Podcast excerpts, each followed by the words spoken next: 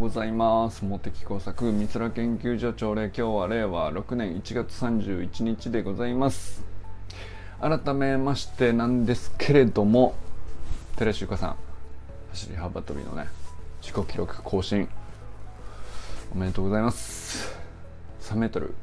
60センチ2センチ更新というね。いやー本当にすごい。本当に。俳優陣さんおはようございます。すごくない？いや本当すげえと思うな。いやあの基本ねあのいろんな人リスペクトする人はたくさんいらっしゃるんですけど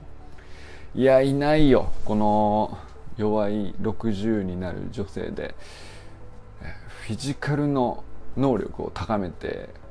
自己記録を伸ばしてくるっていう人ね。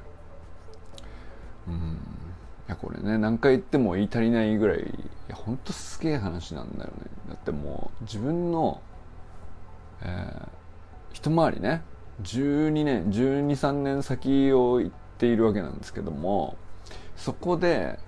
人生最高記録まあ人生最高は朝高校時代かもしれないけど自己記録を更新してるっていう千葉マスターズの時のね、まあ、千葉マスターズにチャレンジしてること自体であの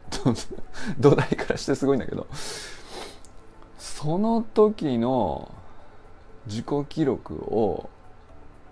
さらに冬に超えるってことはまあ自分ねオンシーズンの記録だからね。なんだったらね。オンシーズンの記録を冬場に超えてるってことはね。もう相当底力的に上がってないとそうはならないじゃんっていう時期じゃないですか。なんだったら一番寒いでしょ今。その怪我しないでねマジで。いや本当まあすごいんだけどさ。あのまあゆかさんはねあのとにかく走りはこのオンラインスクールに入った時から明らかにあのこの年齢の人のフィジカルではないっていうそこは明らかだったんですけどそのフィジカルが強いがゆえにねあの、まあ、ちょっとバランス崩すとどっか切れたりとかあのこっちが痛くなったりとか何度かあったと思うんですけどいやそれもなんかあの結局ねこういうことかっていう怪我通じて仕組みが理解できてっていうところにさもう全結局財産に変えちゃってさ単純に乗り越えたとか単純に直したとかっていう話じゃなくて仕組みの理解があってからの結局じゃあこういうトレーニングが本質的なんだなっていうところに多分ね言ってると思うんですよね。まああんまりその走り幅跳びはね僕詳しく分かんないんであれですけどまあでももう助走の時の走りからして全然違うからね。あの1年前のゆかさんの走りともう全然違うから。明らかにあの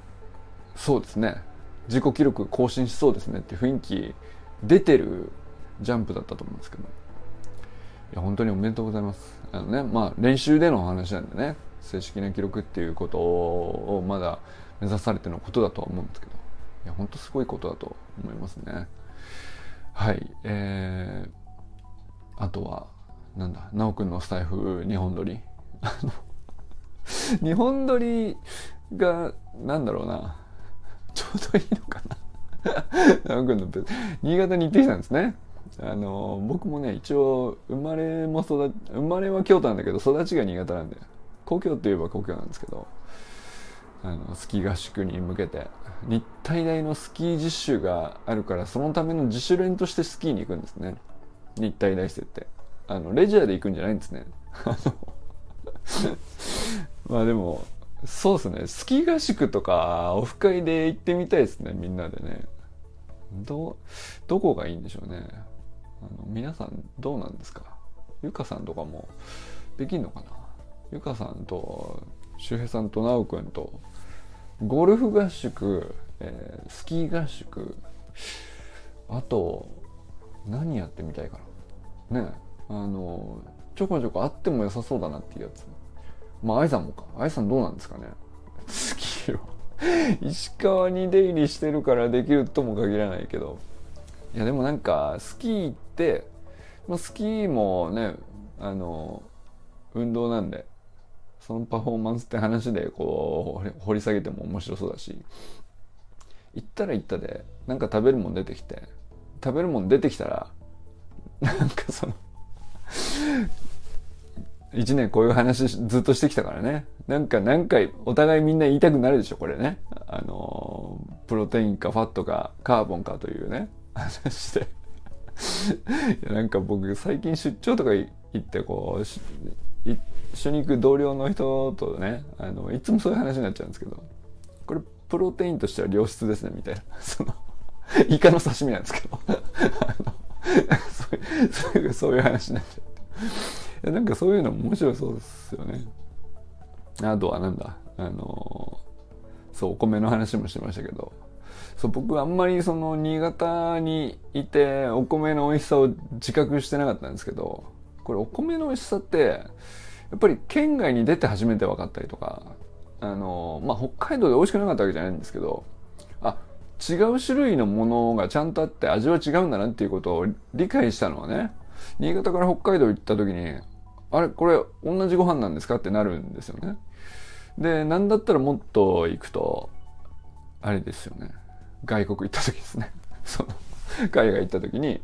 まあそれはアジアはアジアのお米があるしアメリカヨーロッパはもう全くなんていうんですかライスのライスってお米じゃないんですね。っていうなんかその横米なんだけどその俺の知ってるやつじゃないっていうね感じなぐらいこう全く別物なんだなっていうね。そうなんか自分の土地でさ新潟だからさお米美味しいんでしょとか言われるんですけどあんまりそのね新潟はお米が自慢です。コシヒカリはもう天下あの世界一ですみたいなあの自慢の俺のみたいな。感じはないんですよね。お酒も僕飲まないし、その、あのコシヒカリ作るから作られた大吟醸のこれはもう世界最高のみたいなことおっしゃる方も結構ね、新潟にいると、あの、結構いらっしゃるんですけど、あの、僕はもうお酒の味はね、お酒自体がそもそも全く飲めないんで、なんでしょうね。あの、良いお酒、質の高いお酒なのか、どうやらあの、だいぶ、うん、人工物混じってますかの違いはわかるんですけど、あの、質が高いっていうこととか、値段がどうやら高そうとかっていうことはわかるんですけど、味が美味しいとか、そういうのあんまりわかんないんですよね。わかんないっていうか、うん、これが美味しいということなのかっていうふうに記憶するしかないみたいな感覚ですかね、僕の中ではね。まあでも、なんですかね、あの、良いね良い米良い水そんで気温だとか湿度だとかあの奇跡的に重なった状態でしかその味が出ないみたいなこと言われるとなんかそのすごそうっていうね。でなんか蔵によってはさそれこそなんかあの愛さんの発酵食品の話とかもそうなんですけど蔵によってさまあ同じお酒作っててもその酵させる時の菌のなんていうの？まあ麹は麹なんだけどね、状態なのか種類の混ぜブレンドの具合なのかわかんないですけど、まあ、一人一人ね人の個人個人のね腸内環境がちょっと全く同じものはないよっていうのと、まあ、基本的に一緒なんでしょうけど同じなんていうか蔵の中でも樽ごとに違うし、えー、同じお酒を作っててもあので同じお米で同じお水使ってて同じ気温と湿度のはずなんだけど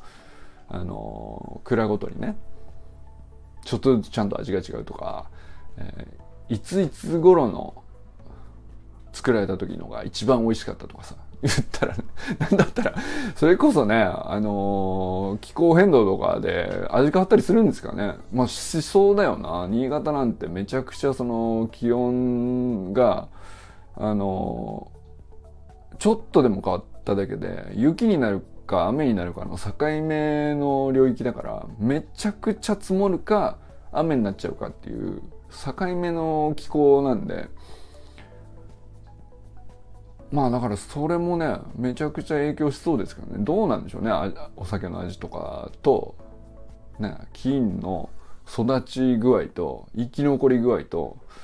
そういうのが全部味に影響してるんでしょうけど。まあでも今でもね別にブランドが崩れるようなことにはなってないわけでちゃんとね評価されているしあの味のちゃんと分かる人たちが美味しいって言ってんだからすごいんでしょうけど。まあ僕はね 実感としては分かんないんだけど、まあ、そういうすごそうなものが本当にすごいのかどうかって外に出てやっと分かるんですよね。あの海外行って、まあ、確かにあの、うん、日本のお米って本当に美味しいんだなって思いますよね。帰ってくるとね。これはもう芸術なんだなって思います。なんかその海外のお米が美味しくないのかっていうと別にそうじゃないと思うんですけど何て言うんでしょうね。主役じゃないんだよな多分なやっぱりな。あのー、まあね。いやお肉でしょと。ステーキでしょっていうところにはそのお肉をいかに美味しくするかに命かけると思うんですよ。いやワインでしょっていうところで行くとブドウに行くし、えー、なんでしょうね。なんかそのその国と文化と気候によってさあの一番こう主役主戦力にすべきものってこれだよねっていうのが結局定まってあのでまああの同じ米っつっても主力として捉えていない国が基本的には普通なんだよね。日本帰ってくるとねやっぱり主戦力はどんなになんかこうなんだかんだあっても結局米が主戦力ですよねっていうねことをこう痛感せざるを得ないっていうぐらいもうダントツの何を俺はこんなに日本の米は世界一みたいなことをつったって いや別にこんなことが喋りたかったわけじゃないんですけど。なんで俺こんなこと喋ってるか あのまあまああの直くんあの新潟遠征ねお疲れ様でした。そして、まあ、コミュニケーションの話もしたから。そっちの方がもしそっちの方が気になってたんだとそういえばね。あの全然ごめんのことが話したかったんじゃなかったわ。まあでもあの面白い話なんですよね。僕の中ではね、えー、あゆずさんあの診察行ってらっしゃいませ。えーまあ、あとはなんだあのコミュニケーションの話もねあの2本撮りで2本目で話してましたけどいやなんかあの居酒屋で働くとかってなんか別にコミュニケーション能力ってスキルとしてねなんか技術としてこうだよとかこういう基本があるよとかこういうふうにやトレーニングしていけばいいよとかって普通の人みんな習わないですけどまあ今でこそね結構そういう研修とかそういうプログラムだとかそういう本もたくさんあるしまあ確かに言われればそういう知識あった方がないよりはねあの長けていくもんなんでしょうけどまあ一番分かりやすいのは居酒屋でバイトするっていうのはめちゃくちゃ分かりやすい話だなと思いましたね。なんか確かにそのまあ直くんの今日の昨日のスタイフ放送ですけどまあスタイフ放送をで自分のコミュニケーションっていうものについてメタ認知して振り返ってるっていう時点で、まあ、コミュニケーション能力の何かしらが、ね、鍛えられているんでしょうけどもうそれ以上になんかあのまあ場数って意味でいくとね居酒屋であのたくさんの人たちがあの行き交ってそのお客さんをさホストしたりお客さん同士の会話をあのまあ観察したりとか。まあいろいろあるんでしょうけど。あとはまあ雇ってくださってる人とのあのやり取りだとか指示を聞いて自分はどうした方がいいとか思ってるとかまあそういうことの回数ですよね。往復打ち返して投げ返してね取って拾って遠くから感染してみたいなことの回数が増えれば増えるほどまあいいでしょうし。でそのバリエーションがなんていうの？あの偏ってなくて、まあ、飲み屋に来る人って本当にねいろんな人が来るからあこれも面白いコミュニケーションだなとかあんまりこう自分の住んでた環境でこう自分の例えば家族の中だけのコミュニケーションの価値観で言ったらあんまりこういうやり取りしなかったな。でもこれも愛情の表現ですよねみたいなのってあの本当に無数にあの種類があると思うんですけどまあ、それかなんていうか場数踏めて多様性を見見つけられてでなおかつね自分のものにしやすいとか実験も繰り返しやすいとかあの、まあ、そういうことをね意識しなくても結局自然にやっちゃってるっていう場所で行くと居酒屋でバイトってめちゃくちゃコミュニケーション能力上がるんでしょうね。なんかそこにあ自分のコミュニケーション能力のあのここの一つ課題なんだなとかあこれはうまくできるもんなんだなこういうふうにしたいと思ってたけどハマったなとかっていうのをいちいちなんかこう打席を意識できるっていうかあミートできたなみたいな感じですよね多分ね。ミートして打ち返せて気持ちよくこう相手の求めるところにあのパシッといけたなと。まあそれがねこういまいちこう詰まっちゃう時とかあのうまくいかない時と行く時こうバランスよくちょうどよくあの回数が重ねられるところっていうのが多分一番ねあの訓練としては多分質が良くなるんだと思うんですけど、うん、まあ確かに。でなおかつその普通のただの居酒屋っていうんじゃなくて90円っていうねその何があっても結局野球では繋がれますよねっていうね。その絶対的な命綱を持った状態であのまあいろんな人に突っ込んでいけるっていうのは思い切ってこうなんていうかフルスイングできるみたいなことだと思うんですよね。それはでかいんでしょうね。なんかだからあのただ単純に数こなせばいいのかっていうと多分ね、まあ、それはそれで一定必要なんでしょうけどそれだけじゃなくてまあ、ダブルループ学習とかって言いますけど、こう、なんていうか、これが正解ってすごく小さな世界で最適化だけをずっと繰り返してると、まあ、ちょっと、あの、外の世界に広がった時に汎用性がなくなったりとか、あの、フィールドが変わった時に全然こう通用しなくなっちゃったりみたいなことに対しては、そもそもじゃあ、なんていうか、あのコミュニケーション取って相手にどうなってもらうのが良いという目的なんだけどみたいなさ、まあ、ちょっと外側の抽象的なあのところにそもそも論に立ち返ってそこをちょっとだけ修正してからもう一回戦略に直すみたいなことが自然に行われてるんだと思うんですよね結局ね直くんの中で。そのスタイフで振り返りあこういうお客さんいらっしゃったなとか。このお客さんにはこういうふうに、あの、久しぶりっていう時にこういうふうに積み上げてって、結局、お客さんが気持ちよくその店内で、あの、良い時間を過ごしてもらうってことが最終的に目標だから、目標っていうかね、まあその、自分のすべきこと、できることっていうか、できることですべきことなんですると、まあこの辺さえしっかり押さえておけば、もうちょっとできることあるんじゃないかみたいな。あの、ここはチャレンジしてもいいんじゃないかとか、そんな、そんなことをね、あの、居酒屋の、なんていうの、雇ってくださってる人から与えられた仕事の範疇は完全に超えてると思うんだけど、でも、それをや、それを考えて、あの、ね、